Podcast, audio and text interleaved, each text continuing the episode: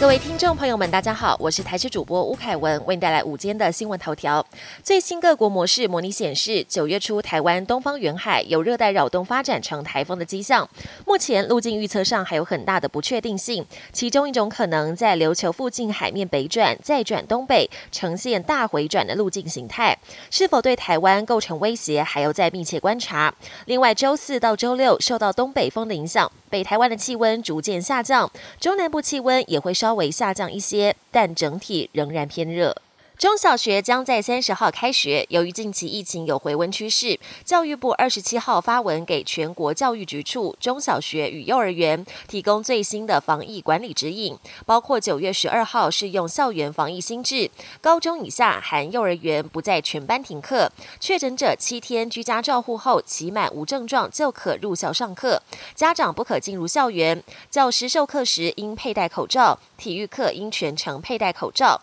跨校交流活。动得在落实防疫规定及参与人员防疫措施下开放办理。习惯在户外晒衣服的民众要小心了。一位五十多岁女性因为全身疹子奇痒无比就医，经过检查发现大片红疹密集分布在腹部、腰部、大腿内侧及肩颈等处。类似的情形从前也曾经发生过两次。询问病史发现，她固定会在后院晒衣，经常有八哥出没。还有一名六十多岁女性，腹部、腰部、肩颈、手臂、大腿内侧等处出现相当多的群聚性痒疹。询问得知，房间窗型冷气上。方有鸽子筑巢，医师表示，禽螨因为环境而有不同种类。台湾见到的叫做热带禽螨，寄生在各种鸟类及鸡只的皮肤表面，吸血为食，也会闯进屋内吸食人血。国际焦点由日本主导的东京非洲发展国际会议二十七号在北非国家突尼西亚举行。日向岸田文雄原本有意亲临现场，但因为确诊疗养，只好指派外务大臣林方正为首相特使出席。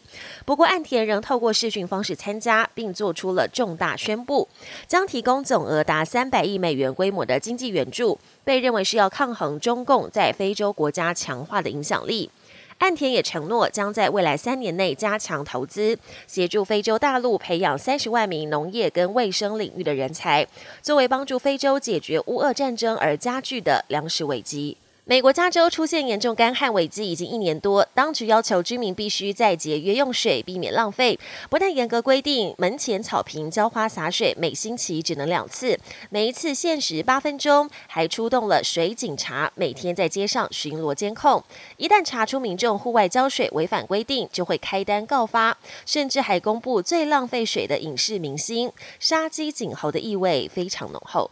中国前羽球球后叶昭颖二十七号在接受丹麦电视台专访的时候透露，她在参加两千年雪梨奥运时，曾经接获管理阶层的命令，被管理层下令要在准决赛输给另外一名中国代表龚志超，以提高中国队拿下金牌的机会。本节新闻由台视新闻制作，感谢您的收听。更多内容请锁定台视各界新闻与台视新闻 YouTube 频道。